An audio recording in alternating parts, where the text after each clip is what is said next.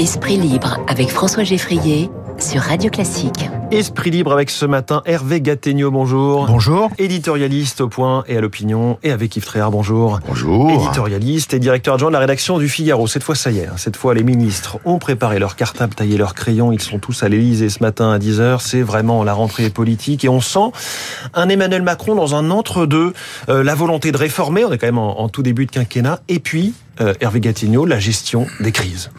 Oui, euh, il y a toujours des choses qui se passent euh, pendant un été, on le sait. Euh, on sait que par ailleurs, euh, Emmanuel Macron a un problème de cap. Il, il a un problème pour, pour fixer l'ordre des priorités. Ce problème a été renforcé par l'absence de majorité absolue au Parlement. Et puis, tous ces phénomènes s'additionnant les uns aux autres, bah voilà un président arrivant avec comme objectif principal la lutte contre le chômage, mais face à cela un objectif contradictoire euh, qui est, euh, enfin éventuellement contradictoire, qui est euh, la, lutte pour le pouvoir d'achat des Français, une priorité climatique, écologique qui avait été fixée, mais qui elle aussi est contrariée par la crise des prix de l'énergie.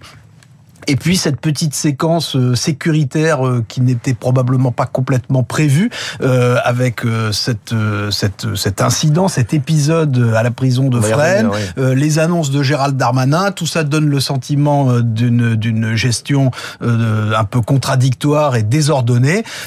bref, il y a grand besoin que le président de la République et la première ministre se soient mis d'accord lors de leur dîner. Ils l'ont certainement et fait. Et qu'on nous explique tout ça de façon claire, parce que euh, voilà, la sortie de l'été euh, est un peu brumeuse. Alors climat, pouvoir d'achat, sécurité, Ukraine, euh, assurance chômage, Yves Fréard, hein, on voit donc ces priorités. Peut-on avoir plusieurs priorités? Vous, vous confirmez ce problème de cap? Prior, c'est premier. Non, mais bon. oui, bien sûr, mais il peut pas, il peut pas faire autrement. Non, ce qui est, ce qui est tout à fait intéressant, c'est qu'il n'a pas été réélu et il n'y a pas eu une campagne électorale sur les thèmes qui sont cités là. Ouais. C'est-à-dire qu'on a l'écologie un peu. On a fait un peu l'écologie, mais la campagne électorale, elle était somme toute euh, très légèrement assez sur les inodore, avant assez, le premier tour. assez inodore Mm. d'ailleurs. Il n'y avait pas tellement de thèmes qui accrochaient, et on s'aperçoit qu'aujourd'hui, eh bien, le fameux président de crise qu'on a décrit euh, et qu'il est depuis le début de son entrée à l'Élysée, eh bien, et toutes ces crises sont cumulées là. Ça y est, il les, il les a toutes les unes à côté des autres, c'est-à-dire la crise écologique, la crise économique avec cette histoire de pouvoir d'achat, la crise internationale avec la guerre en Ukraine, et aussi, d'une certaine façon, une atmosphère de crise politique parce que euh, on est dans un avec il est, nationale il est avec une assemblée euh, nationale. Non non elle n'est pas ingouvernable Non.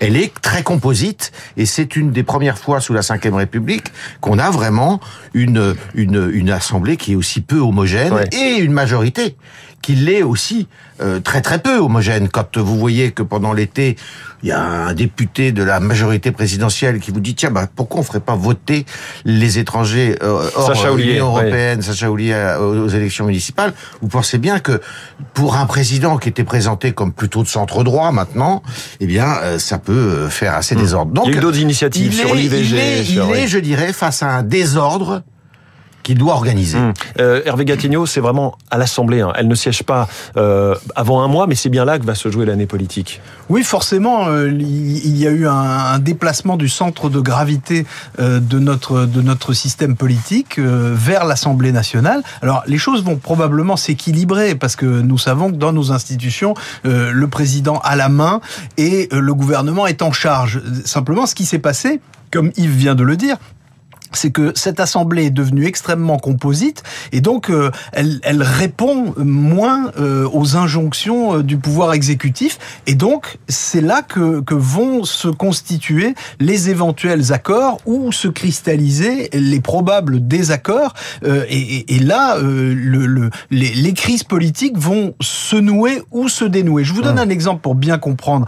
Euh, ce qui fait en grande partie euh, l'efficacité du dispositif euh, du dispositif qu'on appelle bouclier tarifaire sur l'énergie en France par rapport à ses concurrents, c'est que le gouvernement a réagi assez vite pour imposer ce bouclier tarifaire et bloquer les prix de l'énergie avant l'explosion Oui, c'était à l'automne, hein. c'était bien avant la guerre en Ukraine, par exemple. Mais dès l'automne, cette initiative a été prise. C'était un moment où le pouvoir actuel, Emmanuel Macron, disposait d'une majorité absolue à l'Assemblée nationale. Et donc, ils ont fait adopter ce dispositif sans coup férir. Aujourd'hui, si cette décision devait être prise, eh bien, il faudrait négocier, il faudrait dialoguer, il hmm. faudrait subir une, une pluie euh, d'amendements. Il va falloir le faire puisque ce bouclier ne tient que jusqu'à début de l'année 2023. Exactement, c'est bien là que hmm. je voulais en venir. Et donc, c'est ainsi qu'on voit à quel point euh, le, tout le paysage politique a été modifié. On pouvait, euh, il y a encore quelques mois, quand on était Emmanuel Macron, appuyer sur un bouton, prendre une décision qu'on pensait bonne et prendre son risque. Aujourd'hui, même cela n'est plus possible et il doit même probablement dialoguer avec sa propre majorité qui ne le suivra pas aveuglément. Alors Emmanuel Macron et son gouvernement face à cette polémique tenace depuis le début du week-end dernier, le karting à la prison de Fresnes, Éric Dupont-Moretti, ministre de la Justice, dit n'avoir jamais été informé. Euh, Yves Tréhard, que pensez-vous de cette stratégie de défense de l'ancien avocat?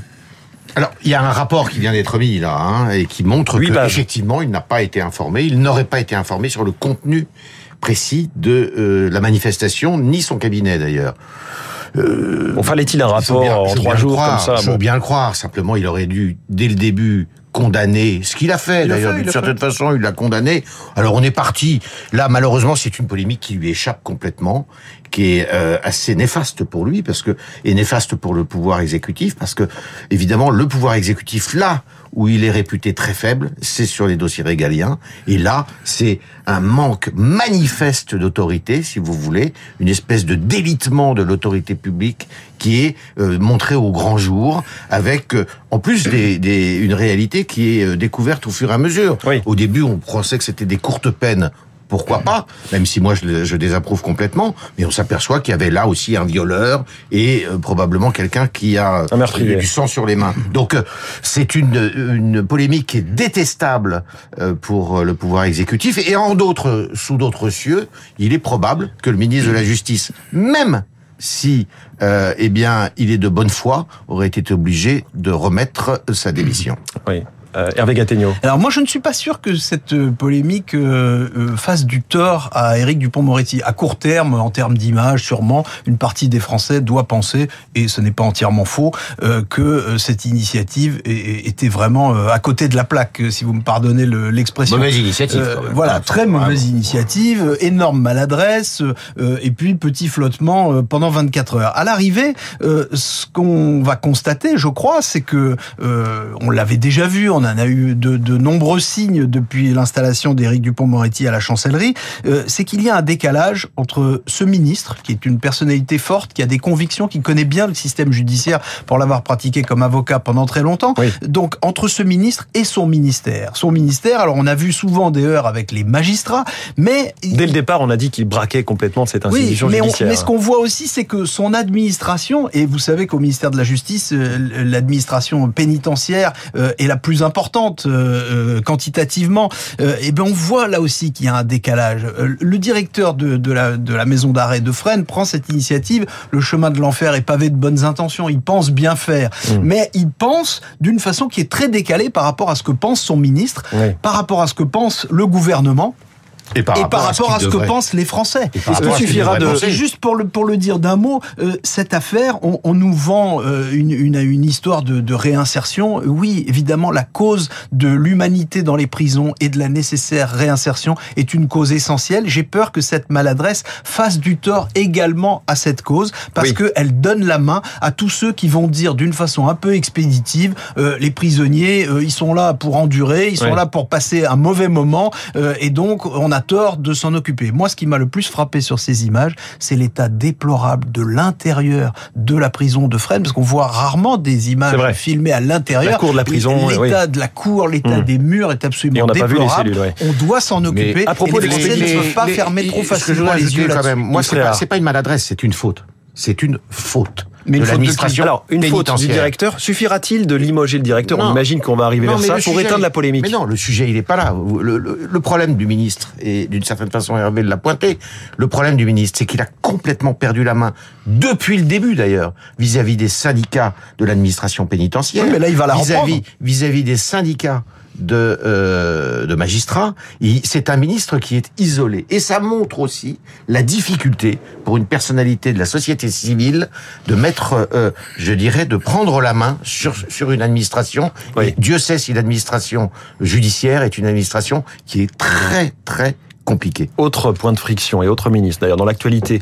Euh, Mayotte, ce déplacement de trois jours de Gérald Darmanin, ministre de l'Intérieur et des Outre-mer, qui veut réformer le droit du sol pour limiter l'immigration à Mayotte hein, et qui souhaite par ailleurs des lieux de redressement pour mineurs délinquants qui seraient encadrés par des militaires.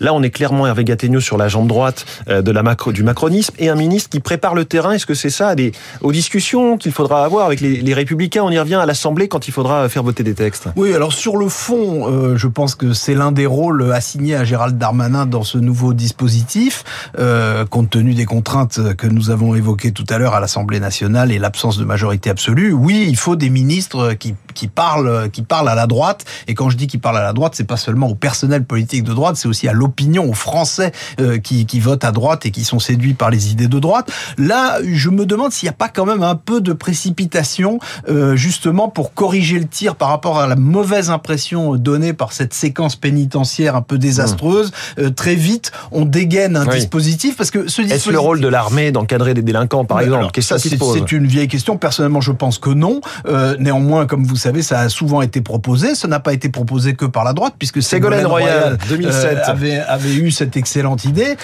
Quand je dis excellente, vous aurez compris que hmm. c'est ironique de ma part. Et, et, simplement, Emmanuel Macron, lui, avait évoqué dans, dans la dernière campagne présidentielle un dispositif qui pourrait ressembler à ça, mais c'était beaucoup moins précis. Euh, il n'y est pas vraiment revenu. Moi, j'ai l'impression que Gérald Darmanin a sorti cette carte en accord avec le président de la République pour corriger la mauvaise impression de la séquence de la prison de Fresnes. Oui, moi je pense qu'il l'avait en tête cette histoire. Euh, évidemment que c'est pas à l'armée d'encadrer euh, des personnes qui sont en état de délinquance. Ce qu'il faut savoir, c'est qu'il y a un dispositif en, dans les dom-tom, qui est un dispositif qui fait qui porte, qui apporte toute satisfaction et que moi j'ai déjà euh, couvert en qualité de reporter, c'est le service militaire adapté, qui permet non pas de remettre dans le droit chemin des garçons qui auraient pu commettre des, des, forfaits ou des délits, mais qui permet à des garçons qui sont un peu désœuvrés de leur donner une orientation, euh, une orientation euh, professionnelle. Et ce dispositif, il est très peu connu des Français, alors qu'il concerne des milliers de jeunes, aussi bien aux Antilles qu'à la Réunion. J'avais ouvert quelque chose à Donc vous dites là, il y a une piste à, à, Il y a une piste. Mais non, mais il faut effectivement que ce dispositif-là soit renforcé à Mayotte. Ça serait déjà une bonne chose. Euh, sinon, c'est pas évidemment à l'armée euh, de faire. Je vois pas comment euh, l'armée va pouvoir résoudre le problème de l'insécurité à Mayotte, qui est une qui est un vrai fléau, un vrai, un vrai problème. On tourne toujours autour de la vieille idée du service national. Oui, bien sûr. C'était le bon temps, le service national, c'était formateur. C'était ce qui était en, ce qui était en grande partie vrai. Hein. Ce qui était en grande partie vrai. Simplement, il faut être honnête. Euh, Mais ça réglait pas les problèmes. Voilà, le service national ne suffisait pas à lui seul à empêcher la progression de la délinquance des jeunes euh, et, et, par définition, la délinquance des mineurs, bah, elle a commencé avant le service national puisqu'on faisait son service national quand on était majeur. Donc euh, voilà, mais c'est c'est une vieille idée euh, il manque des dispositifs comme ça, c'est vrai, mmh. euh, pour pour des mineurs de plus en plus jeunes qui sont euh, de, de, plus en plus à, à, flirter avec les limites. On, on, ne sait pas trop quoi faire. L'éducation nationale n'y arrive pas. la police ne peut pas intervenir comme ça, et l'armée c'est pas son métier. donc il, il, reste des choses à inventer. Mmh. Alors chers esprits libres, il y a aussi les dossiers internationaux évidemment cette rentrée. Six mois de guerre en Ukraine aujourd'hui. Emmanuel Macron, toujours lui, qui appelle à regarder, qui appelle les Français à regarder en face le temps qui vient résister aux incertitudes et surtout accepter de payer le prix de notre liberté et de nos valeurs. Ce discours d'Emmanuel Macron jugé anxiogène par Eric Ciotti qui lui demande des explications. Est-ce que c'est anxiogène? Est-ce que c'est le discours à tenir pour le chef de l'État, Yves Tréhard? Alors, c'est pas tellement qu'il soit anxiogène, ce discours, c'est qu'il est incompréhensible. C'est un discours qui sort des ténèbres un, 18 août, je crois, enfin, de, à Borne-Mimosa, avec un ton d'une gravité, mais qui est tout à fait déplacé selon moi. Mais finalement, c'est pour nous dire une chose, c'est qu'on va manquer de gaz cet hiver. Euh, oui, mais je pense que c'est pas le sujet. Il, il devrait pas être euh, sur ce ton-là justement. Il devrait pas être développé sur ce ton-là. Ça devrait être un ton optimiste. Ça devrait être un ton de rentrée. Ça devrait pas du tout être un ton euh, de la sueur et des larmes. Pas euh, à ce moment-là. Si vous voulez, les Français, ils sont en vacances. euh, pour la plupart d'entre eux. Euh, ils savent que la rentrée sera pas simple, mais il faut leur il faut leur donner des motifs d'espoir, d'optimisme. Or là, c'est un discours lunaire lunaire, je sais pas qui lui a écrit ça, euh, qui euh, leur dit bon bah vous allez rentrer dans une espèce de de, de période ténébreuse. Enfin c'est c'est incroyable quoi. Mais sur ce sujet de l'Ukraine, Hervé Gattegno, Emmanuel Macron reprend à la fois le dialogue avec Vladimir Poutine, coup de téléphone vendredi dernier, et à la fois des mots très fermes, je, je viens de les donner, et puis aussi il appelle hier à n'avoir aucune faiblesse vis-à-vis de la Russie. Ça c'était un, un message vidéo. Oui, c'est le moins qu'il puisse faire. Euh, Il est nécessaire de dialoguer avec Poutine. C'est très bien qu'il ait, qu'il ait réussi à reprendre cette initiative. On ne sait pas bien ce que ça peut apporter, mais enfin, C'est en pour tout que cas, des, des voilà, si- personnels de si l'agence de l'énergie atomique inspection, arrivent sur la fameuse centrale de Voilà. Si ça permet d'obtenir cette inspection, bah, ce sera déjà un petit résultat. Euh, sur le fond, euh, la ligne de la France euh, n'a pas changé, mais lui-même, il, il avait été probablement mal compris dans sa déclaration quand il avait dit que qu'il ne fallait pas humilier la Russie. Donc, il- Hum. il- je crois qu'il est encore un peu dans la rectification de cette de cette petite phrase. Et maintenant, euh, contrairement à ce que dit Yves, moi, il me semble que la plupart des Français ont bien compris, euh, même si c'était en effet un peu un peu sombre euh, et un peu churchillien, euh, je crois que ce discours est nécessaire. Ce qu'on pourrait lui reprocher, mais moi, je veux pas passer trop mon temps à critiquer la forme des interventions présidentielles. Mmh. Euh, c'est plutôt le fond qui m'intéresse. Ce qu'on pourrait reprocher à Emmanuel Macron, c'est de ne pas en dire davantage, de ne pas être plus précis, parce que je crois en effet que ce qu'il voulait dire, c'est nous avons pris cette position et je crois comprendre que c'est avec l'aval de la majorité des Français, euh, mais cette position, elle a des conséquences. Notre Mm. soutien en Ukraine a des conséquences sur l'économie française et donc euh, sur le pouvoir d'achat des Français et sur nos conditions de vie dans les années qui viennent. Il faut que chaque Français mesure ce que signifie le fait pour une grande puissance comme la France de soutenir l'Ukraine comme nous le faisons dans une situation de guerre. Et donc, il faut que chaque Français individuellement Oui. et l'ensemble des Français collectivement prennent leurs Oui, responsabilités. Le choix Donc, du euh, moment. Le choix, le choix du moment bah, est très le mauvais. choix du moment, Il très très mauvais. En toujours plein, bien. en plein milieu des vacances, euh, Moi, je il crois qu'il vaut discours- mieux le dire tous les il faut, jours. Il faut un discours de, il fait un discours de 5 minutes. Y a-t-il un bon moment? Il faut un, il fait Ouais. un discours de 5 minutes. Je vous rappelle que quand même, on est dans un, un moment de célébration et de commémoration de la libération de la, ville de libération, enfin, non, de, oui, de la libération de Bormes-les-Mimosas. C'est- Ça me paraît, sans développer, ça me paraît tout à fait. Ah, moi, euh, si Eric Ciotti trouve que les interventions présidentielles sont anxiogènes, euh, je pense qu'il s'est passé quelque chose pendant l'été qui nous a échappé. Moi, j'ai l'impression qu'Eric Ciotti décrit une France euh, beaucoup plus anxiogène que celle que, que décrit Emmanuel Ouais, Macron. enfin, c'est pas tellement Donc, euh, Ciotti le sujet, Franchement, mais je, je crois que il est nécessaire de bien expliquer à chaque Français ce qui est en train de se passer et les conséquences que ça va avoir, peu importe que ce soit au milieu du mois d'août, Oui. parce que précisément, euh, beaucoup de Français avaient déjà repris le travail à cette date-là et pouvaient mesurer à quel point les dépenses pour la rentrée des classes, les dépenses pour le carburant, euh, de- tout ça était un sujet brûlant. Euh, je crois que c'est nécessaire. Non, mais il devrait dire que collectivement, on va s'en sortir. C'est, c'est- je comprends pas ce discours qui est un discours. Moi, je, ce que dit Ciotti, je m'en moque complètement. Mais euh, euh, en Moquez-vous-en. revanche, je trouve, je trouve que pour le, le moral de la nation, c'est pas terrible. Mais sauf qu'il on va effectivement se préparer à un hiver où potentiellement des usines vont être coupées de leur approvisionnement en gaz pour que les Français Mais puissent se chauffer et encore sûr, si les chauffés réduisent un sûr. Mais si les Français réduisent un peu la la situation de l'Allemagne non plus. Non. Hein, objectivement, il faut quand même le. mais on s'est engagé à fournir du gaz à l'Allemagne si l'Allemagne manque de gaz. pas Pourquoi pas Mais ce que je veux dire par là, c'est qu'on n'est pas du tout en situation de pénurie euh, avancée comme pourrait l'être l'Allemagne pour le moment, en tous les Mm. cas. Dernier point, il nous reste moins d'une minute, on va faire très court avec vous Hervé Gattegno. Déplacement du président de la République à partir de demain en Algérie. Là aussi, il va falloir expliquer aux Français et aux Algériens le sens de cette visite. Qu'en dites-vous? Bah, c'est le, le sens, tout le monde le connaît. Il faut absolument une réconciliation. Il faut retrouver un dialogue avec les Algériens, euh, a fortiori sur fond de crise énergétique. Vous savez que l'Algérie est un grand fournisseur de gaz Oui. de la France. Euh, c'est très important. C'est très important aussi pour beaucoup d'Algériens qui vivent en France et pour beaucoup de Français d'origine algérienne. Ré- C'est indispensable. Réconciliation possible, Yves Tréhard? Non, ça peut pas se faire comme ça d'un claquement de doigts et on le sait depuis 60 ans malheureusement. Ben, il y a laissé par petits pas, euh, petits pas. Le problème c'est que les petits pas sont davantage faits par la France que par euh, l'Algérie. Merci beaucoup. Nos esprits libres chaque matin dans le studio de Radio Classique à 8h40. Ce matin, Hervé Gattegno, éditorialiste au point et à l'opinion. Et Yves Tréhard, euh, directeur adjoint de la rédaction du Figaro. Merci beaucoup, Merci. messieurs. Merci. Et bonne journée à vous de 8h58. Le journal de 9h.